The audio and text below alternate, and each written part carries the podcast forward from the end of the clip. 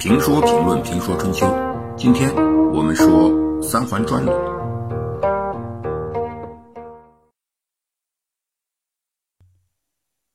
前面我们讲了春秋时期的几个霸主，争霸还是在周天子的名义下争当家里的老大。诸侯再强大，也只是一方的霸主。称霸的先后有七个诸侯：齐桓公。宋襄公、晋文公、秦穆公、楚庄王、吴王阖闾和越王勾践。但是在诸侯称霸的同时，新一轮的变革又开始了。长江后浪推前浪，世上新人换旧人，在诸侯国的内部也开始了大臣替代诸侯的动向。所以东周时期不仅是王室衰微，政由方霸。在诸侯称霸天下的同时，诸侯国内部也照着诸侯替代天子控制政权的葫芦，画着大夫取代诸侯的票。也就是在诸侯称霸的同时，在一些诸侯国内，大夫又架空了诸侯，成为实际的掌握政权的人。而如果大夫掌握政权，周天子的天下就预备着变颜色了。因为诸侯不管怎么说，不管怎样，他还是尊王的，至少在名义上是这样。周天子毕竟是姬姓天下的大宗正宗，他们只是在这个格局下正当老大。但是诸侯国内部的变革情况就不一样了。一方面，宗法制度已经破坏；另一方面，大夫与周天子的关系就更远了。而一旦大夫掌握国家政权，就彻底不跟周天子玩了。接下来就进入了战国时期。春秋时期争霸，基本上是讨伐但不灭国。所谓兴废继绝，把灭掉的国家恢复，把断掉的祭祀再传承下去，这还比较绅士，还比较贵族，比较重礼仪和讲诚信。但进入战国。就是以灭国为主要手段，以一统天下为主要目标，所以进入战国以后，周王室实际上已经名存实亡了。这其中最具有标志性的三个事件：三桓专鲁、田氏代起义和三家分晋。我们先来看看三桓专鲁。三桓专鲁，专的意思是指独自掌握和占有。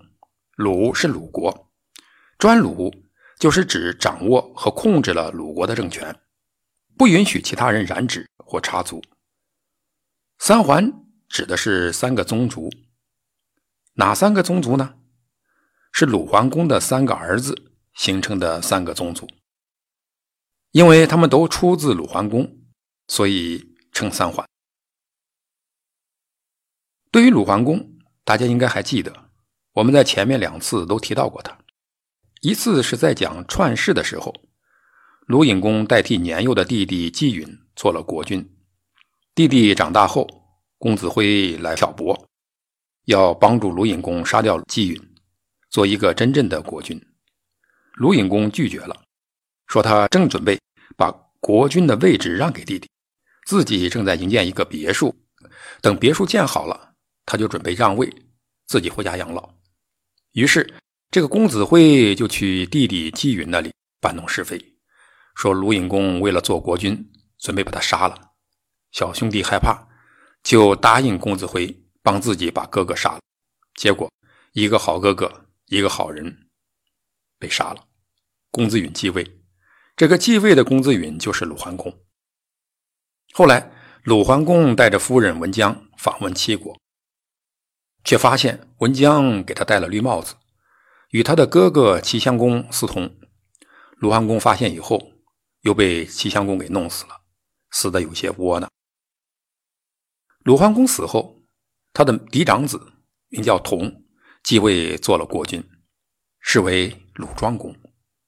他的另外三个儿子则形成了三个宗族，这三个宗族在以后的发展过程中互相支持，抱团取暖。最终掌握了鲁国的国政。我们在这里再回顾一下周公创立的宗法制度。在诸侯国，国君这一系是大宗，从开国的封君那里延续下来。国君的亲兄弟就要分封到采邑，或在国君身边做官，形成小宗。具体到鲁桓公，鲁桓公有四个儿子：庆父、同、牙和友。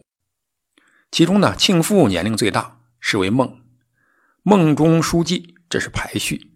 周人是讲血缘、讲等级的，兄弟大小很有讲究，不像外国人。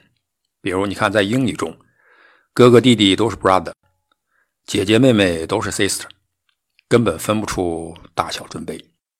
周人不行，如果分不清大小，就一个缺心眼儿，不仅要分大小，还要分内外。比如堂兄、表兄、内弟。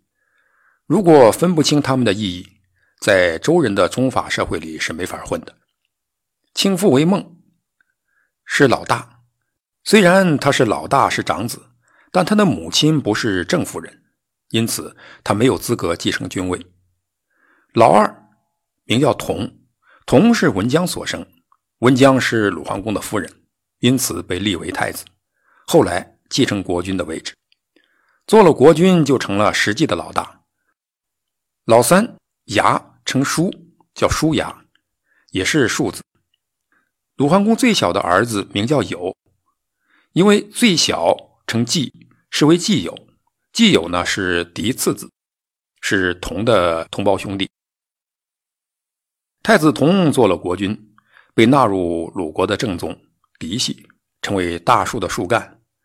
他的三个兄弟分封成为小宗。旁支成为三个树枝，于是庆父、叔牙和季友分别成为这三个宗族的始祖。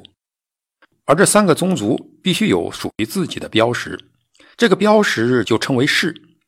春秋时期，贵族称氏就是这个原因。大家都是姬姓，称姓不能表明你的身份，而称氏则能清楚地表明你的出处。宗族的称呼命名并没有一个特定的模式，多数是以居住地命名，这样容易辨认。比如住在东门就称东门市，住在西门就称西门市。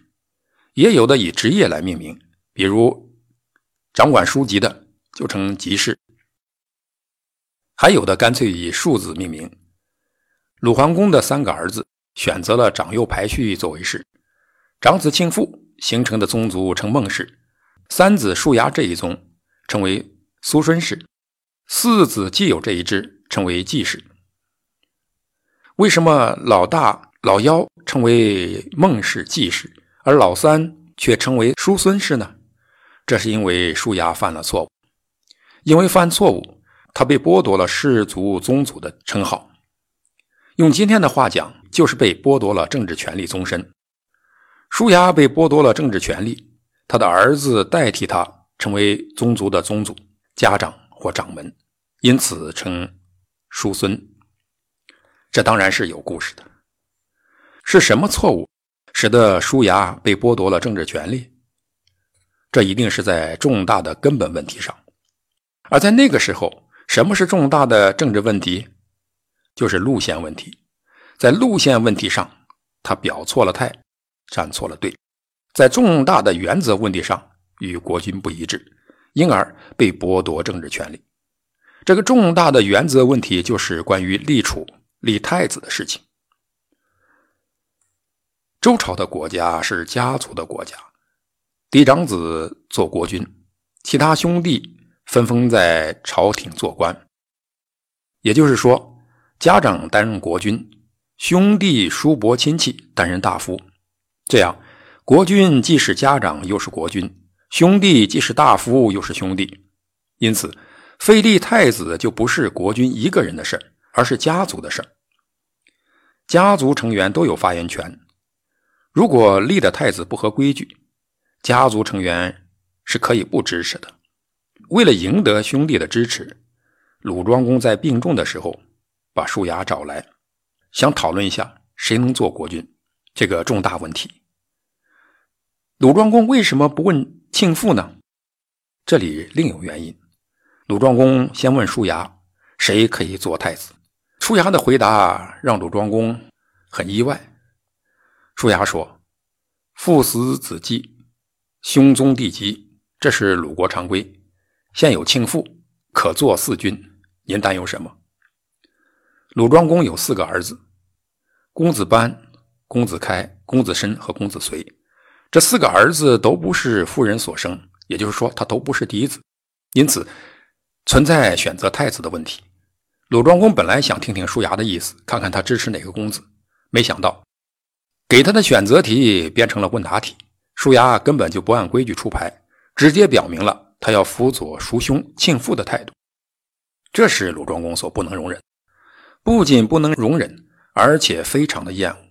于是，在没有人的时候，他招来小兄弟季友，问季友的态度。季友说：“就算我死了，也要立公子班。”鲁庄公实际上也正想立公子班，为什么？因为他比较喜欢公子班的母亲。这也有段故事。鲁庄公所以没有嫡子，也许正与这个故事有关。鲁庄公年轻的时候，曾经在一个地方修筑了一个高台。人呢，大都有站在高台看风景的嗜好。站在高台上居高临下，很是享受。今天的人们喜欢登上东方明珠或金茂大厦观看城市风光。那时的贵族呢，也有这个嗜好。鲁庄公为了满足这个嗜好，就建了一个高台。鲁庄公建的这个高台，正好可以看到一个大夫的家。这个大夫呢，称之为党氏。在高台上，鲁庄公不仅看到了风景，还看到了党氏的大女儿孟任。长得不错，漂亮贤淑，就十分喜爱，想要娶她。虽然是国君，人家女孩子也不会这么轻易答应，而且越是身份高贵，越要慎重，越要讲究礼仪。有教养的女孩都是这样。这个被称之为孟任的女孩是鲁国大夫党氏的大女儿，不愿这样没名没分的跟男人发生关系，或者根本就是父母的意思，于是。就闭门不见鲁庄公。有些事情他就是这样。孟任越是不理鲁庄公，这鲁庄公呢越是想要跟他进洞房。国君还是有撒手锏的。为了娶孟任，鲁庄公承诺要立孟任为夫人，如果有儿子就立为太子。这样孟任心里就答应了，但担心。鲁庄公说话不算数，就让鲁庄公割臂蒙公。割臂蒙公就是让鲁庄公割臂出血，与鲁庄公歃血为盟。鲁庄公一一照办，然后孟任就跟鲁庄公进了洞房。孟任嫁给鲁庄公之后，生了公子班。按照鲁庄公与孟任的盟誓，应当立她为鲁国夫人，但是鲁庄公失约了。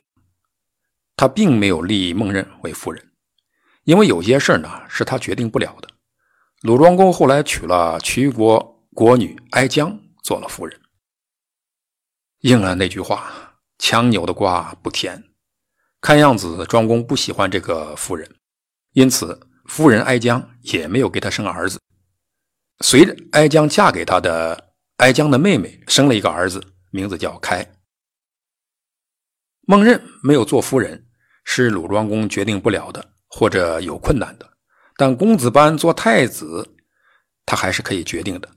他已经违约二分之一了，因而想剩下的二分之一履约。因此，他征求两个兄弟的意见。本来就想立公子班为太子，季友的态度呢，很让他欣慰，但他也担心舒雅的态度，就对季友说：“刚才我问了。”舒牙他说想立庆父怎么办？做国君的哥哥有难，做兄弟的季友就得帮他排忧解难。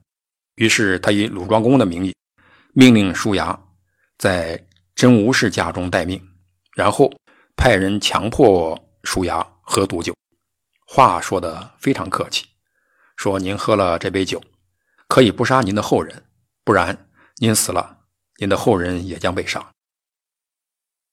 舒雅被迫选择了饮酒而死。舒雅死了，既有立舒雅之子叔孙惠伯继任了他的采仪和爵位，做了叔孙家族的家长或掌门人。舒雅这一支呢，就称为叔孙氏。庄公死后，既有立太子班为国君，自己辅佐。这个时候，老大庆父在干什么呢？鲁庄公生前为什么不与他商量商量呢？或许呢，庄公知道他根本就跟自己不一心，他正忙着与弟媳，也就是鲁庄公的夫人哀姜偷情。既然以哀姜私通，自然就想立哀姜陪嫁的妹妹。舒姜的儿子公子开为太子，于是，在庄公还没有下葬，太子班还没有正式继位的时候，庆父就让一个叫嬴的马夫杀了公子班。这个嬴呢是个养马人，正好呢又与公子班有过节。公子班长大以后，喜欢梁氏家族的女儿，喜欢呢就会经常来往。有一次，公子班去梁家看他的女朋友。正好发现这个名叫嬴的养马人从墙外戏弄梁氏这个女孩子，看到有人调戏自己的女朋友，而且是一个下人，公子班非常的生气，就用鞭子抽打了嬴。这事呢就传到了鲁庄公的耳朵里。鲁庄公听说这件事以后，就提醒公子班说：“这个赢呢很有些力气，应该把他杀了，不能打完就放了。”公子班还没有来得及找机会杀了嬴，鲁庄公就去世了。鲁庄公去世以后，庆父就利用赢和鲁公子班的矛盾，让赢杀死了公子班。看到公子班死了，季友感到在当时自己还没有讨伐庆父的实力，只好出逃到了陈国。庆父如愿的立了鲁庄公夫人哀姜妹妹的儿子公子开做了鲁国的国君，是为。鲁闵公。